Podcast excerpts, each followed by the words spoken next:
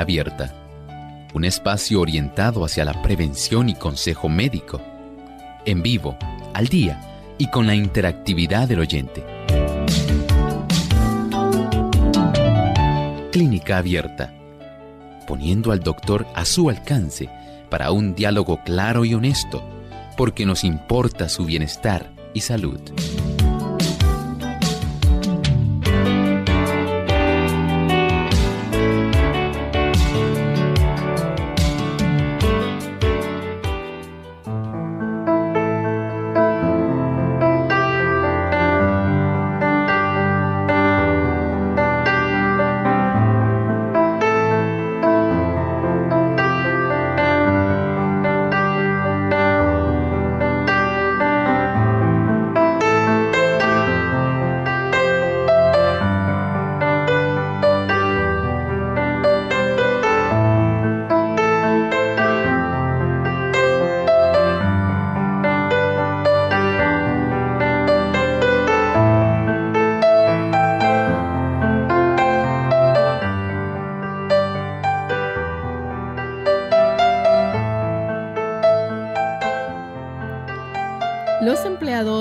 Abogados y los profesionales médicos están mostrando un mayor interés en las pruebas de drogas en los folículos capilares porque estos pueden determinar si una persona ha estado usando drogas ilícitas o ha abusado de medicamentos recetados. Hoy en Clínica Abierta vamos a estar hablando qué saber sobre las pruebas de drogas en los folículos capilares.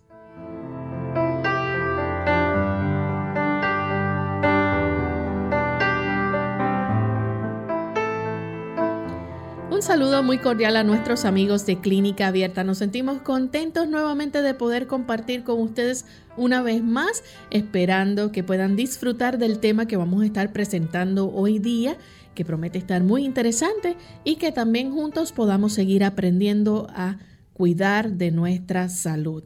Así que contamos con la colaboración del doctor Elmo Rodríguez, como todos los días, quien nos orienta y nos educa respecto a estos diferentes temas. Buen día, doctor. Muy buenos días, ¿cómo se encuentra Lorraine? Muy bien, ¿y usted? Muy bien, gracias a Dios. Estamos aquí otra vez en tan grata compañía con nuestro equipo de trabajo y con nuestros amigos que precisamente hoy se dan cita aquí en Clínica Abierta y a quienes agradecemos su fina atención. Y queremos también saludar a todos aquellos que ya se encuentran conectados escuchando nuestro programa. Hoy en especial enviamos un saludo muy cordial a nuestros amigos de Las Carolinas en 1190 a Griffith Radio, Hendersonville en North Carolina también. Luz para hoy, radio 95.9 FM y por internet. Así que un saludo muy especial para cada uno de ustedes. Vamos en este momento a escuchar el pensamiento saludable para hoy y también queremos saludar a los amigos televidentes que nos ven por Salvación TV, canal local 8.3 y el canal La Verdad presenta en Trinidad, Nicaragua. El pensamiento saludable dice así, una práctica que prepara el terreno para un gran acopio de enfermedades y de males aún peores es el libre uso de drogas venenosas. Cuando se sienten atacados por alguna enfermedad, muchos no quieren darse el trabajo de buscar la causa. Su principal afán es librarse del dolor y de las molestias. Por tanto, recurren a específicos cuyas propiedades apenas conocen o acuden al médico para conseguir algún remedio que neutralice las consecuencias de su error pero no piensan en modificar sus hábitos antihigiénicos. Si no consiguen alivio inmediato, prueban otra medicina y después otra. Y así sigue el mal. Nuestra responsabilidad es indelegable. Usted es el agente que tiene en sus hombros el deber de indagar por qué usted se ha enfermado esto es algo esencial para poder tener el beneficio de saber la causa y por supuesto instalar un tratamiento que pueda ser el adecuado para su condición. No es solamente asunto de sofocar el problema utilizando algún fármaco. Si bien es cierto que hay fármacos que son muy necesarios, en la mayor parte de las condiciones que no son crónicas degenerativas ni que son necesariamente condiciones que sean agudas, usted puede tener el interés de saber qué está ocurriendo y cómo usted puede evitar que su cuerpo siga en el curso de la enfermedad. Usted puede aliviarse más de lo que usted cree, pero también mediante la gracia de Dios puede obtener curación. Tan solo si usted decide molestarse en indagar y en corregir aquellos factores que han propiciado el desarrollo y desenlace de su problema. Y con este pensamiento en mente vamos entonces a dar inicio al tema en el día de hoy. Y hoy vamos a estar hablando acerca de qué saber con las pruebas de drogas en los folículos capilares. ¿Qué es una prueba de drogas del folículo piloso, doctor? Estamos hablando lo que comúnmente las personas dicen una prueba del cabello, un trocito de cabello que se envía a un laboratorio certificado para poder detectar si la persona está utilizando drogas, por un lado, que sean ilícitas, o si sencillamente está mal utilizando fármacos que pueden tener alguna de estas drogas y que se recomiendan por algún breve tiempo. Estos dos polos son los que generalmente van a ser más útiles para detección por cuanto por un lado se quiere saber si la persona está usando drogas ilícitas o por el otro el médico quiere corroborar que la persona esté usando las que se le prescribieron de una manera que sea adecuada. Bien, ¿y estas pruebas qué pueden determinar? Estas pruebas pueden detectar especialmente algunos tipos de productos que se utilizan especialmente cuando hay un gran interés. Ustedes saben que hay actualmente una gran difusión de aquella información respecto a cómo las personas que están utilizando especialmente drogas ilícitas pueden estar en trabajos que son muy sensibles trabajos que son de mucha importancia, que son de mucha precisión o que requieren una envergadura de atención que los empleadores muchas veces tienen que tomarse la preocupación de indagar cuán hábil y cuán diligente es su empleado en el tipo de trabajo que está realizando. Y por supuesto, los empleadores se preocupan mucho en saber si usted está usando algún tipo de producto, digamos como la marihuana, si usted está utilizando algún producto como la cocaína, si usted está usando anfetaminas, si usted, por ejemplo, eh, trabaja, digamos, en una zona donde eh, su desempeño es manejar grúas, donde se requiere mucho cuidado para el manejo del equipo pesado y la precisión de dónde se van a ubicar los materiales. Si usted conduce un autobús de niños, si usted también tiene bajo su responsabilidad alguna situación muy delicada donde no se desea que usted pueda estar básicamente con su mente en otro lugar que no sea en el foco de la atención. Por otro lado también, si usted es una persona que ha sido puesta bajo supervisión de vigilancia electrónica por alguna razón, digamos, de abuso, porque usted es un padre que no cuida bien sus hijos y tiene cierta paternidad compartida y se sospecha que usted no anda en buenos pasos, estos son tan solo algunos de los ejemplos por los cuales una prueba de drogas utilizando una pequeña porción de cabello puede ser tan necesaria porque puede dar lugar a que se puedan desarrollar diversos escenarios de acuerdo a los resultados de estas pruebas. Doctor, ¿y esto se puede saber hasta un tiempo determinado? Bueno, hay que entender que en realidad, por ejemplo, si nosotros comparamos la prueba de detección de drogas utilizando un, mechón de cabello o utilizando, como muchas personas saben, hay pruebas de detección de drogas utilizando orina. La prueba de detección de drogas utilizando un mechón de cabello le puede brindar al empleador o al médico o al departamento policíaco saber cómo usted ha estado en relación a los últimos tres meses. Es una prueba que ayuda para detectar el uso o el abuso de este tipo de productos durante los últimos tres meses. La prueba que se hace en detección de estos metabolitos, porque eso en realidad es lo que se detecta, los metabolitos de estos diferentes tipos de drogas ilícitas generalmente o prescritas, van a detectarse en la orina en los últimos siete días más o menos, desde 7 hasta las 24 horas más recientes.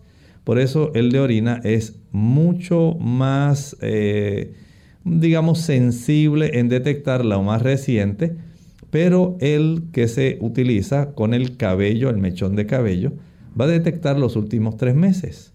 Y en muchos casos podemos decir que la certeza, la fiabilidad que se tiene, el que utiliza el análisis de un mechón de cabello es mucho más preciso que el de la orina.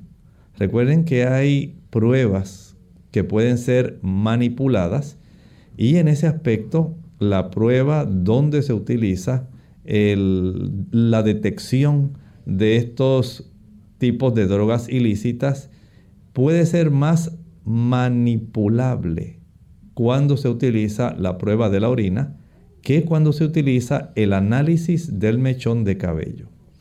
Doctor, ¿y esta análisis o esta prueba de mechón de cabello puede detectar qué tipo de, drogas, por ejemplo, este, pueda estar usando la persona? Claro que sí. Ese generalmente es el tipo de asertividad que se quiere encontrar. Por ejemplo, si la persona está utilizando marihuana. Se sabe que aun cuando en muchos lugares han legalizado la posesión y el uso de ciertas cantidades de marihuana e incluso hay muchos países que han aceptado el uso de la marihuana con fines medicinales. La mayor parte de las personas no la utilizan con fines medicinales y algunas de estas personas tienen bajo su responsabilidad la supervisión de otros tipos de personas que están en trabajos que en realidad pueden preocupar a cualquier persona saber que, mira, fulano ha estado usando ese tipo de producto. Imagínate si me llega a atender a mí bajo los efectos de esas sustancias que son psicotrópicas. Menos mal que no me tocó, menos mal que lo descubrieron, porque muchas de estas cosas no se llegan a saber hasta que ocurre lamentablemente algún desenlace negativo. Pero ya entonces se dice, no, pero ya se sabía que fulano desde hacía tiempo estaba usando y entonces los empleadores quieren evitarse ese problema. Quieren ellos estar seguros de que este problema de uso y abuso de drogas que pueden ser ilícitas o fármacos prescritos no se esté abusando de ellos. Que no se esté usando las ilícitas y si usted está usando fármacos que contienen algún tipo de estas drogas. Por ejemplo, sabemos que hay personas que utilizan, digamos, Tilenol con codeína. Entonces, esto ayuda a saber si la persona en realidad está abusando, como son situaciones que están ocurriendo. Estados Unidos ahora mismo tiene un caso bien difícil de manejar por las autoridades sanitarias, las autoridades médicas, porque hay una gran crisis por el uso indebido de opiáceos a nivel médico. Y ha habido tanto abuso y mal uso de estos fármacos que contienen opiáceos que en realidad se ha desencadenado, podemos decir así, una gran situación de mucha sensibilidad que le está costando mucho políticamente a diferentes partidos políticos por la forma como esto se ha manejado. No es un problema que se ha generado en el último año. Es un problema que ha ido creciendo como una bola de nieve, como una avalancha. Y lamentablemente es tanto el abuso y mal uso de estos opiáceos, opiáceos que una buena parte de la población en realidad está adicta al uso de estos opiáceos y lo más triste es que muchos de ellos pueden estar en trabajos y en responsabilidades que requieren una precisión, que requieren una atención que requieren que la persona esté con los cinco sentidos inmersos en su trabajo y esto no está ocurriendo así. De tal manera que ahora se está generando un foco de interés en tratar de detener esta avalancha de daño que se ha producido y se está solicitando a los médicos que sean muy cuidadosos en relación a, a qué persona se puede recomendar el uso de opiáceos, las dosis y estrictamente si no hubiera algún otro tipo de fármaco que fuera menos adictivo para su uso. Porque en realidad se está sufriendo grandemente en la población y lamentablemente muchas personas, tanto adultas de la tercera edad como jóvenes, han caído en la adicción a opiáceos. Esto, por supuesto, nos lleva a nosotros a entender que las dimensiones del problema es tan abarcante que el saber qué está ocurriendo con nuestra población y el tener esta herramienta de detección puede ser de gran utilidad. Amigos, vamos en este momento a hacer nuestra primera pausa y cuando regresemos continuaremos compartiendo con ustedes más información sobre qué saber sobre las pruebas de drogas de cabello. Satanás está esclavizando al mundo mediante el uso del licor y del tabaco, del té y del café. La mente dada por Dios, que debiera ser conservada limpia, es pervertida por el uso de los estupefacientes el cerebro ya no está en condiciones de distinguir correctamente. El enemigo tiene el dominio. El hombre ha vendido su razón por aquello que lo enloquece. No tiene el sentido de lo correcto. Las pastillas para dormir. Hola, habla Gaby Sabalua Godard en la edición de hoy de Segunda Juventud en la Radio, auspiciada por AARP. Cuando éramos niños, ir a la cama y dormir formaban parte de un mismo proceso. No necesariamente preparaciones especiales, solo un beso de mamá y pronto entrábamos en la dulce tierra del ensueño.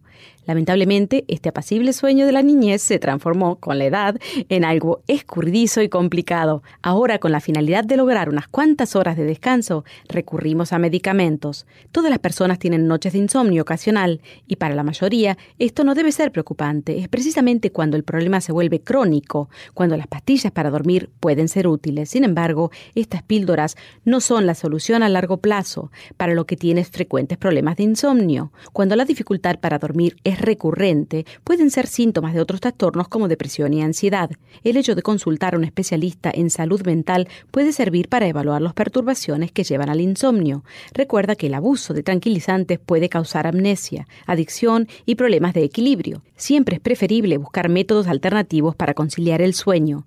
Y es inevitable, caso del uso de somníferos, seguir con cuidados las observaciones de los médicos. El patrocinio de AARP hace posible nuestro programa. Para más información, visite www.aarpsegundajuventud.org.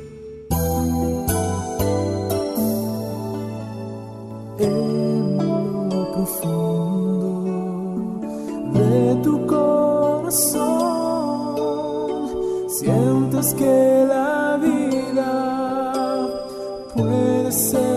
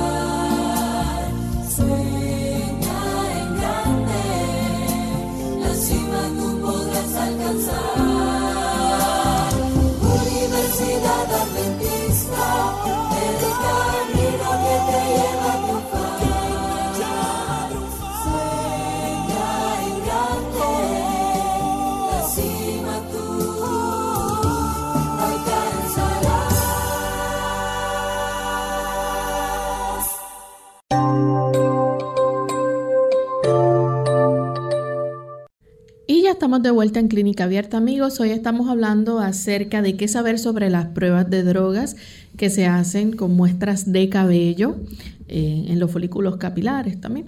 Bien, antes de la pausa el doctor nos estaba explicando cómo una prueba de cabello puede detectar si la persona está utilizando algún tipo de droga y nos estaba hablando específicamente también de medicamentos que a veces vienen por, eh, eh, con codeína, por ejemplo.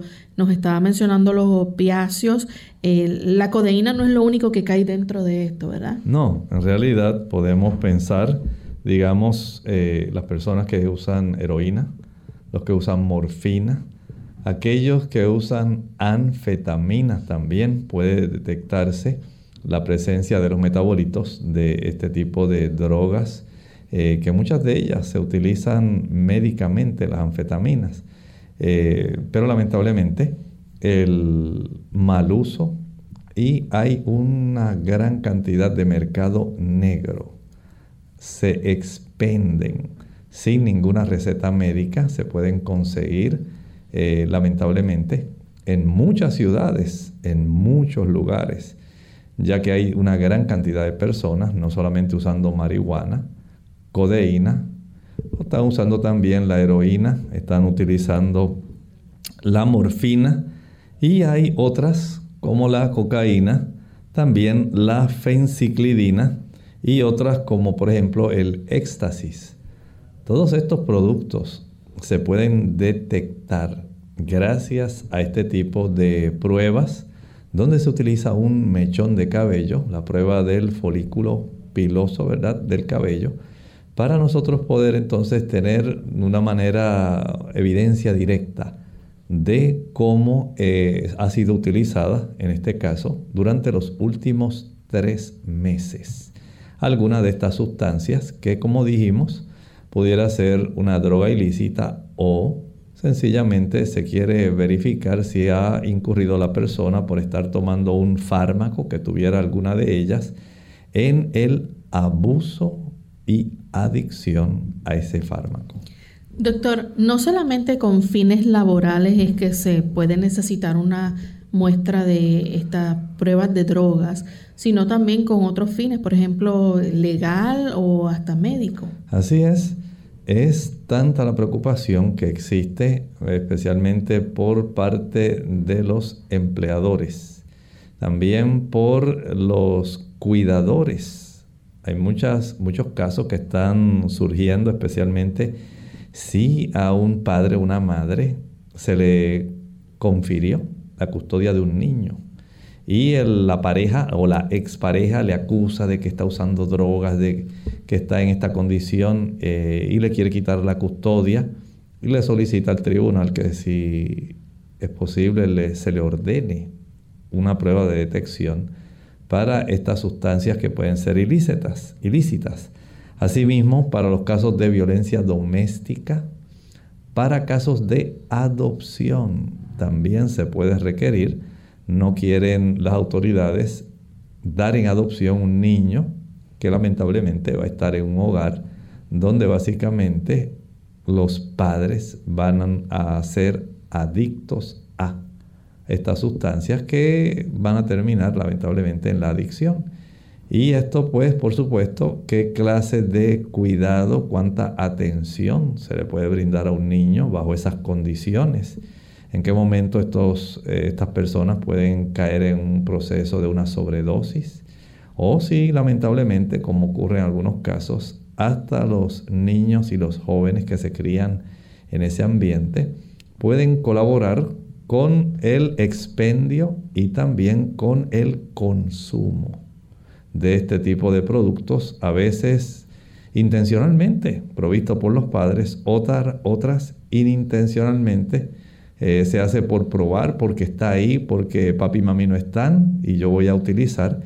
Ocurren tantas cosas, pero ciertamente desde el punto de vista médico, desde el punto de vista legal y desde el punto de vista del empleador, este tipo de herramienta de el análisis del uso de este tipo de producto, pues lamentablemente va a poder detectarse mediante este tipo de pruebas del mechón de cabello.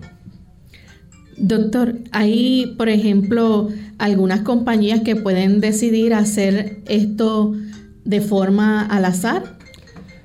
Podemos decir que sí, es la forma, digamos, más correcta porque imaginen ustedes una persona que se le pueda eh, anunciar con anticipación eh, que va a ser básicamente analizada para saber, pues ya las cosas pudieran ser diferentes. Y algunos empleadores realizan estas pruebas al azar, pero escuchen con atención, siempre esto va a necesitar un consentimiento. No es que tan solo es algo obligatorio sino que esto va a ser algo que se tiene que consentir porque la ley cobija a la persona en el aspecto de el practicarse este tipo de pruebas. Por supuesto, usted no desea tampoco que su empleador tenga ese manto de inseguridad diciendo, ¿y por qué no se la quiere hacer? Bueno, algo tiene que estar pasando si él no desea que se la haga. Entonces ya usted como que va a entrar en un foco de atención mucho más preciso. Sobre usted va a recaer ya un manto de sospecha que mm, le va a poner un poco indispuesto. Puede ser que usted pueda argumentar, pero es mi derecho, sí. Es muy probable que sea su derecho. Pero el empleador también, si está dándole un sueldo, para que usted pueda ejercer o ejecutar unas funciones que él desea, que esa máquina en la línea de la fábrica donde usted trabaja pueda funcionar a la precisión y últimamente él sabe que se han estado dañando cierta cantidad de lotes del producto de esa línea y es precisamente en la zona que usted maneja. Él desea descartar que haya algún tipo de interferencia que pueda estar haciendo que usted mentalmente no esté preciso. ¿Por qué? Porque a él le está costando dinero. Le está costando parte de la reputación de su negocio. Y él sabe que no es conveniente para un negocio, por un lado, perder una gran cantidad de materiales que tienen un coste y, y él sabe que la reputación, cuando se le hace una orden y se le pide que haya tantas unidades, la calidad en la producción del producto que sea debe ser de la más óptima calidad. Y si él sospecha de que es el elemento humano que pudiera estar lamentablemente teniendo problemas, entonces él quiere verificar esto pero legalmente se requiere un consentimiento para que usted se haga por parte del empleador este tipo de pruebas donde se utiliza un mechón de cabello para ser analizado. Vamos en este momento a hacer nuestra segunda pausa. Cuando regresemos vamos a hablar entonces ya en más detalle qué pasa durante la prueba. Efectos secundarios de los medicamentos. Hola, les habla Gaby Zabalúa Godard en la edición de hoy de Segunda Juventud en la Radio, auspiciada por AARP. Reconocer los efectos secundarios que los medicamentos pueden causar es un arma poderosa para contrarrestarlos. Aquellos que por razones de salud deben tomar medicinas de forma constante podrían estar expuestos a deficiencias nutricionales sin siquiera saberlo. Desde los medicamentos sin receta hasta los antibióticos y medicinas para el colesterol, los efectos secundarios que causa la reducción de nutrientes pueden ser perjudiciales para tu bienestar general. Tomemos como ejemplo la vitamina B. Deficiencias de esta vitamina puede detonar en problemas de presión, fatiga y dificultades para dormir. En el caso de la vitamina E y C, su deficiencia puede debilitar el sistema inmunológico y acarrear molestias de las articulaciones. Los medicamentos que normalmente causan estas insuficiencias nutricionales son la aspirina, pastillas para el dolor y remedios para la tos. Entendemos que muchos medicamentos son indispensables para su salud. Sin embargo, cada vez que estés bajo tratamiento médico, debes considerar acompañar tus medicamentos con una fórmula nutricional superior a la que normalmente consumes, para anular o reducir los efectos secundarios. Por supuesto que primero debes consultarlo, todo con tu médico. El patrocinio de AARP hace posible nuestro programa. Para más información, visite aarpsegundajuventud.org. ¿Los cigarrillos light son más perjudiciales? Hola, les habla Gaby Zabalúa Godard en la edición de hoy de Segunda Juventud en la radio auspiciada por AARP. ¿Fumás o solo acostumbras cigarrillos light para que no sean tan dañinos? Cuando era pequeña mi abuela decía que no había peor ciego que el que no quería ver y en el caso del hábito de fumar, este dicho se acerca mucho a la realidad. Muchas personas piensan que los cigarrillos light son menos perjudiciales para la salud o que representan una mejor alternativa para dejar de fumar. Nada más alejado de la realidad. Está comprobado que el riesgo de contraer cáncer en el pulmón es el mismo en fumadores de cigarrillos con bajo contenido de alquitrán, dado que en un intento de recibir la misma dosis de nicotina se fuman mayor cantidad de cigarrillos, se inhala el humo más profundamente y se fuman los cigarrillos hasta la colilla. De la misma manera, lo anterior aplica a los cigarrillos mentolados, que inclusive pueden ser aún más peligrosos. Según la Asociación Americana del Cáncer, el mentol agregado produce una sensación de frescura en la garganta, lo cual disminuye el reflejo de la tos o de la resequedad. En resumidas cuentas, el fumar implica un alto riesgo a sufrir graves problemas de salud y no existe una manera segura de consumir tabaco. El patrocinio de AARP hace posible nuestro programa. Para más información, visite www.aarpsegundajuventud.org www.aarpsegundajuventud.org Clínica Abierta. Ya estamos de vuelta en Clínica Abierta, amigos, y continuamos hablando sobre este tema interesante de las pruebas de drogas de muestra de cabello. Se pueden realizar ya sea eh, en el hogar, en, una oficina médica o también en algún lugar de trabajo. ¿Qué pasa durante esta prueba, doctor? Bueno, en realidad la persona eh, tiene un sobre que tiene unas indicaciones. Hay un manual que viene con este tipo de, digamos, aditamentos, donde usted se le pide que usted corte un mechón de cabello de alguna parte de su pelo. Generalmente usted va a buscar un área que no sea tan evidente, ¿verdad? De la región occipital, eh, para que sea detrás del área de las orejas, de los pabellones auriculares. En esa área usted se va a cortar cierta cantidad, tiene que seguir las instrucciones, ellos le dicen más o menos eh, qué cantidad más o menos debe ser el tamaño de este mechón y debe ser lo más pegado al cuero cabelludo posible. Y este mechón entonces se eh, envuelve dentro de un papel, una envoltura especial que ellos dan, se ubica dentro de un sobre especial y generalmente se envía por correo eh, y básicamente puede llegar al día siguiente al laboratorio donde se analiza Generalmente así ocurre en los Estados Unidos. Y este, este tipo de sobre pues ya está predirigido, dice la compañía y todo eso donde se va a enviar. Recuerde que a veces los mismos empleadores pagan todo este tipo de pruebas y eh, ya ellos le dicen, bueno, pues esta es la prueba, usted consiente en que se le practique la prueba. Aquí está el equipo, usted se lo lleva para su casa, se corta el mechoncito de cabello, sigue las instrucciones, lo envuelve tal como ahí está indicado, especificado, y lo va a enviar por correo. O mañana lo va a traer y todos lo vamos a enviar aquí para que todas vayan juntas eh, directamente al laboratorio. Hay cosas que pueden ser así o se puede hacer en el área de trabajo y de una vez el representante de mensajería del laboratorio pues se lleva todas las muestras hay diversas formas y a veces hay personas que eh, se practican este tipo de estudio eh, solamente porque ellos quieren saber cómo están y compran un equipo para esto, un kit, de tal manera que se pueden seguir las instrucciones, se hace eh, la prueba porque usted lo está solicitando, usted desea saber. Y ahí entonces usted tiene este tipo de beneficios. El asunto es seguir entonces las instrucciones eh, que usted puede contactar a estos eh, empleadores eh, a través del internet en línea. A veces lo puede hacer físicamente.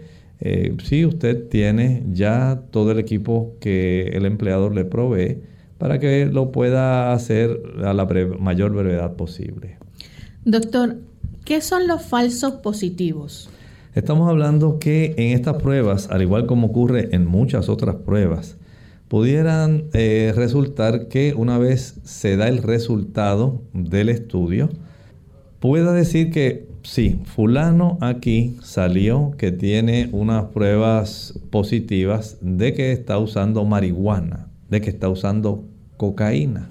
Son resultados cuando en realidad salen positivos, cuando en realidad usted no está usando ese producto. Y tal vez uno se pregunte, bueno, pero ¿qué certeza yo voy a tener de que este estudio en realidad pueda verificar y pueda dar una información que sea fehaciente, que sea fehaciente? Porque eso a usted le preocupa. Y sabe que para esos fines, por lo menos, este beneficio tiene la prueba del cabello, del mechón de cabello, sobre la prueba de orina.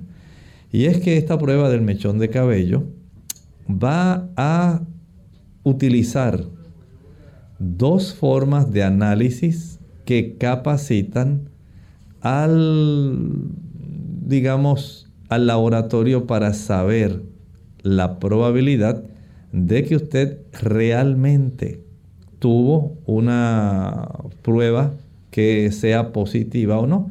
Y la primera es la, la prueba de inmunoensayo, que nosotros conocemos como la prueba de ELISA. Esa es la primera prueba que se hace. Si esa prueba sale positiva, entonces se realiza una segunda prueba con los metabolitos que están presentes en el análisis de este mechón de cabello. Y es una prueba de cromatografía. Con esta prueba de cromatografía se analiza para saber si se confirma como positivo la prueba que el inmunoensayo, el tipo de prueba conocida como ELISA, que dio positivo. De tal manera que es un doble cotejo dos pruebas distintas. Una por inmunoensayo, otra por cromatografía. De tal manera que la precisión pueda ser mayor. No quiere decir que no pudiera darse algún tipo de alteración. Pudiera ocurrir. Hay, por ejemplo, algunos fármacos que las personas utilizan que pudieran dar también un falso positivo. Usted dice, pero mire, yo nunca he utilizado ningún tipo de producto de esto. Y el empleador le diga, sí, pero mira, en la prueba de inmunoensayo y en la prueba de cromatografía salió así. Bueno, pudiera ser por algún otro medicamento que está alterando ese tipo de estudio o sencillamente porque la muestra estaba contaminada. Y ahí tenemos entonces dos razones que pudieran dar también estos falsos positivos. Pero es más certera el uso de esta prueba del mechón de cabello, la prueba folicular, que el uso de la prueba de la orina para estos fines. Por lo tanto, hay una mayor, digamos, sensibilidad y una mayor certeza con la prueba del mechón de cabello que con la prueba del análisis urinario para la detección de estas drogas ilícitas, el uso de drogas ilícitas o el abuso o mal uso de drogas que han sido prescritas como las anfetaminas o algunos fármacos que contienen codeína. Estas pruebas que se hacen, por ejemplo, en el hogar, la persona pues recibe un, incluye, ¿verdad? El, el, kit, un manual de instrucciones ya con todo lo que puede hacer en su hogar y luego entonces envía esto al, al laboratorio. Efectivamente, ese es el procedimiento que se hace. Eh, pudiera ser, como estaba mencionando, que si el empleador dice, bueno, si ustedes consienten, podemos llamar para que mañana esté aquí eh, algún representante del laboratorio. Y si usted no tiene el ánimo de sacarse el mechón de cabello, ellos le van a ayudar para que usted eh, pueda ser más preciso en la obtención del mechón, si ustedes así lo consienten. Y él de una vez se lleva todas las pruebas, son cosas que se pueden hacer. O si usted sencillamente lo hace porque usted desea saber. Si, digamos, usted va a solicitar un empleo y como parte de la solicitud ya de antemano, el futuro jefe, el empleador suyo, le está diciendo que no someta la solicitud de empleo si usted no se somete primero a la prueba de detección de drogas ilícitas utilizando el mechón de cabello. Ya sabe que es un requisito. Aquí usted no tiene mucho para dónde escoger tiene que someterse si a usted le interesa esa posición para la cual va a solicitar, porque ya son requerimientos que de antemano usted sabe. De tal manera que el tener esta oportunidad de practicársela por usted, hay veces que estos eh, requisitos usted los tiene que costear. Si es que ocurre como un requisito para usted solicitar en otras ocasiones el empleador corre con esos gastos. Bien, y si, ¿cuál, cuál pudiéramos decir, verdad? O cómo nos puede explicar los resultados, por ejemplo, de la prueba cuando son positivos, cuando son negativos y cuando son concluyentes. Bueno, hay que tomar en cuenta varias cosas. Por un lado, para nosotros saber qué factores pudieran afectar la concentración de este tipo de metabolitos en el análisis del cabello, podemos, por un lado, eh, pensar en, número uno, la estructura del compuesto del medicamento. Esto pudiera tener un tipo de alteración. Es uno de los factores que puede eh, afectar la certeza de la, del resultado de la prueba. Otro factor puede ser la cantidad de la droga que la persona consume. Esto también es otro factor que puede alterar ese tipo de precisión en el resultado de este estudio. Otro factor es cuánto suda una persona. A través del sudor también se pueden desechar una cantidad de metabolitos que no llegan a depositarse en el cabello y no se incorporan como parte de la química del cabello. Recuerden que estos son productos que al ser utilizados llegan al folículo gracias al capilar que alimenta al cabello. Y por supuesto muchos de esos metabolitos de ese tipo de droga, digamos marihuana, cocaína, heroína, crack, anfetaminas se incorpora como parte del crecimiento del cabello porque hubo un capilar que llevó nutrientes pero también llevó sustancias tóxicas. Y según el cabello va creciendo, parte de esa sustancia se incorpora y es parte de la hebra del cabello. Por eso está presente ahí y se puede detectar. Así que la cantidad de droga que se utiliza los metabolitos de la estructura de la droga, cuánto suda una persona, la cantidad, escuche esto que es algo interesante, la cantidad de melanina que está presente en el cabello de la persona. Hay personas que mientras más oscuro es el cabello, más fijan este tipo de metabolitos que las personas de cabello claro, porque la melanina facilita la captación. Ese es el pigmento, especialmente si usted es de cabello oscuro, negro o café oscuro. Se fija más este tipo de productos de metabolitos. También se puede alterar cuando usted se decolora o sencillamente cuando usted se tiñe el cabello. Todo esto puede alterar y puede dar resultados que pueden alterar la precisión del resultado de esta prueba de drogas que se detectan a través de la prueba del mechón de cabello. Doctor, si la prueba, por ejemplo, está contaminada, que algo saliera mal, ¿cómo va a determinar? Bueno, generalmente, tal como estábamos hablando, el saber que esta prueba va a ser sometida a dos pasos. Si salió positiva, pues se hace la prueba de inmunoensayo tipo ELISA. Si esta sale positiva, entonces se corrobora mediante la prueba de cromatografía. De esta manera se puede tener una mayor certeza para que la persona pueda saber en realidad eh, la, esa capacidad de certidumbre, de precisión pero en ocasiones pudiera darse, a pesar de eso, el que se desarrollaran falsos positivos.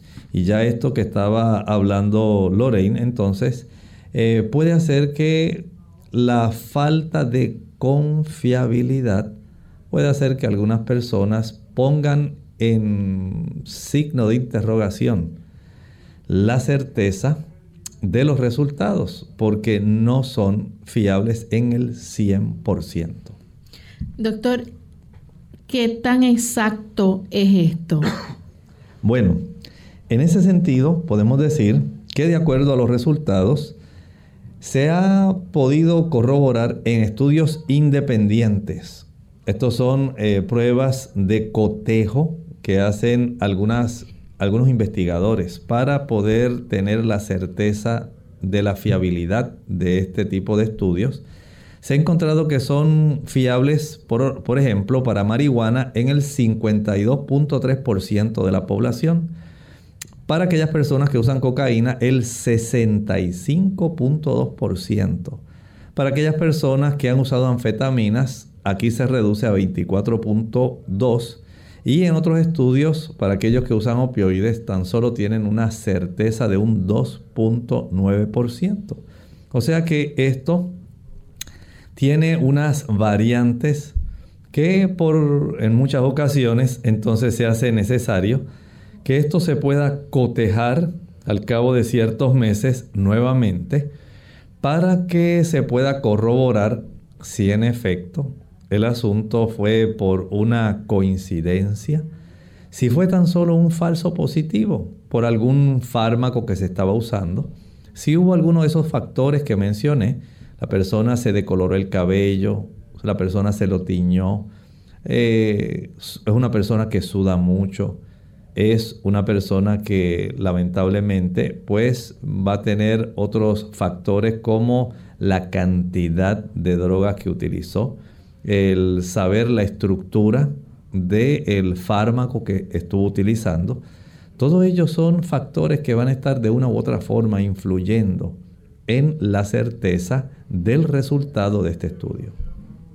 Bien, entonces, por ejemplo, eh, los factores que pueden afectar entonces la concentración de metabolitos de drogas presentes en esa muestra de Todos esos factores que mencionamos, la cantidad de sudor de la persona, cuál es la estructura química del producto que se está utilizando.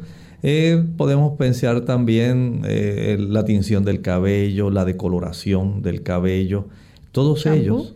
Eh, el champú generalmente no. Algunas personas pueden pensar que el uso ¿verdad? del lavado del cabello puede alterar, pero generalmente no. La cantidad de melanina que estábamos hablando, ya el color natural del cabello, si este es oscuro se va a fijar más y hay menos probabilidad, si usted es una persona rubia de nacimiento, va a haber una presencia menor, una concentración menor de estos productos. Según los investigadores, en, Maryland, por ejemplo, se hizo este, una investigación en 2015, un estudio y examinó la efectividad de estas pruebas. ¿Qué, encontraron estos investigadores? Ellos encontraron que no había en muchos casos mucha precisión. Por ejemplo, no se detectaron muy bien las anfetaminas. Estas eran las que menos se podían detectar.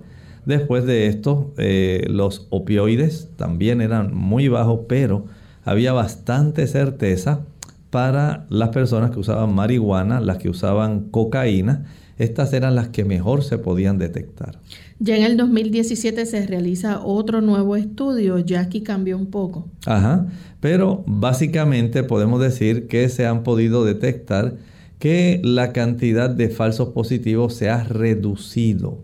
Ya no es, digamos, tan frecuente el que haya un falso positivo y eh, podemos decir que se ha dado oportunidad para llegar a algunas conclusiones que para cualquier persona pudieran ser un poco preocupantes.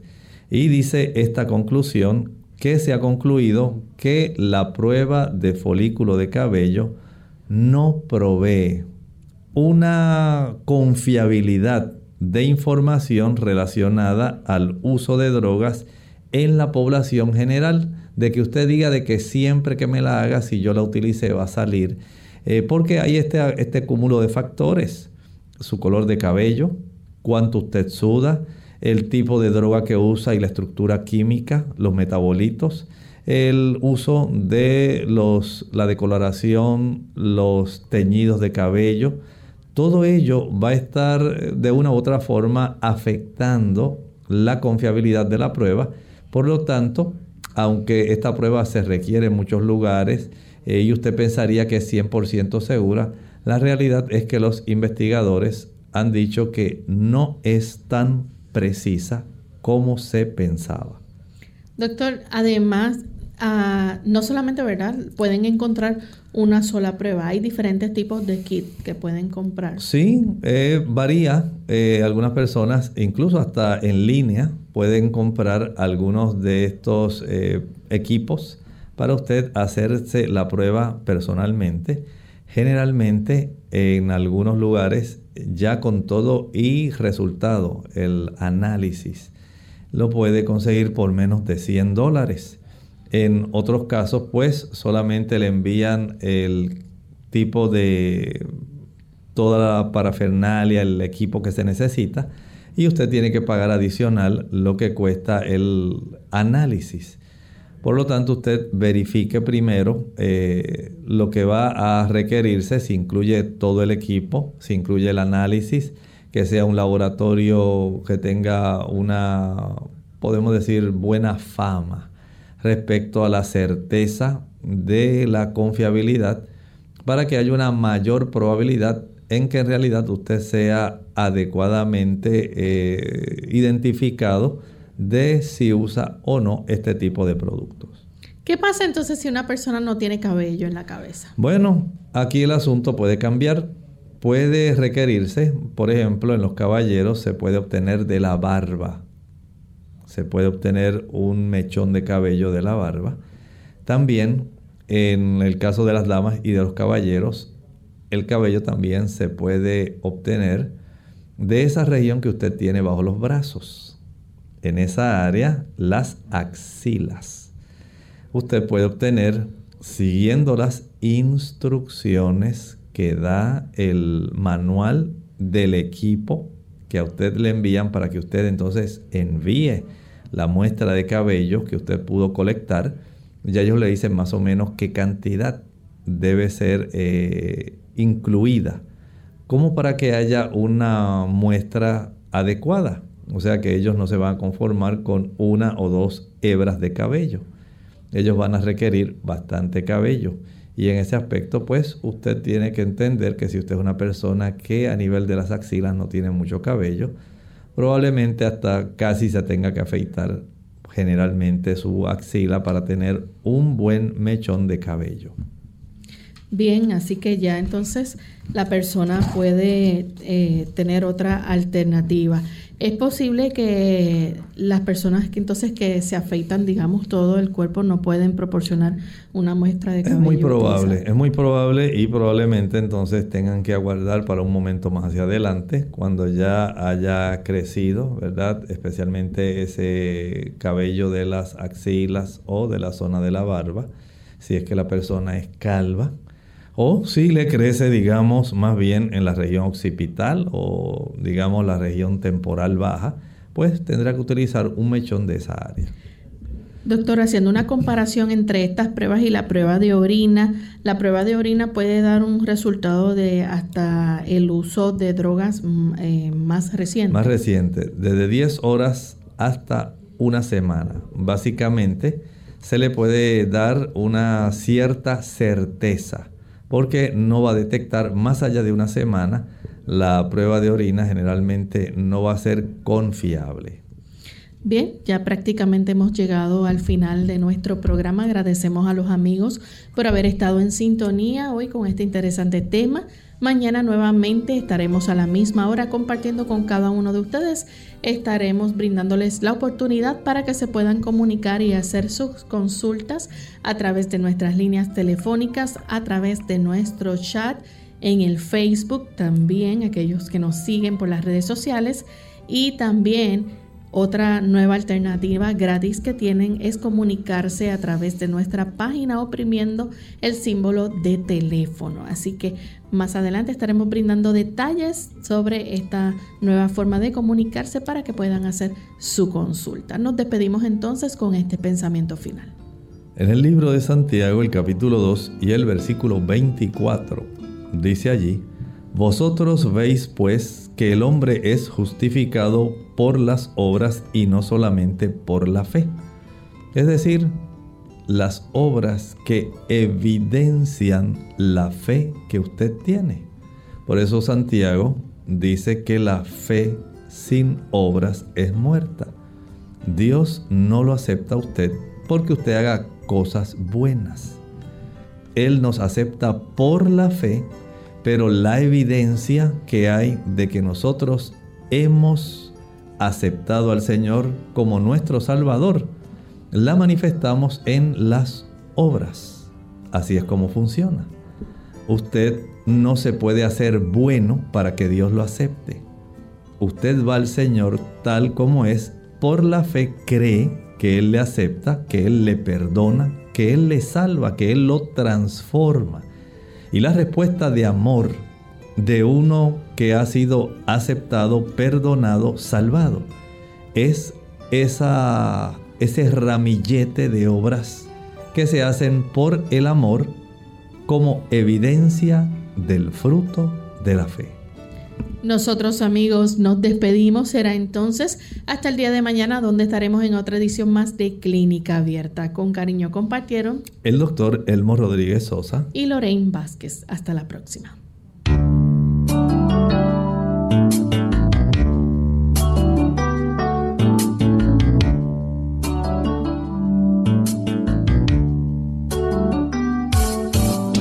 Clínica Abierta.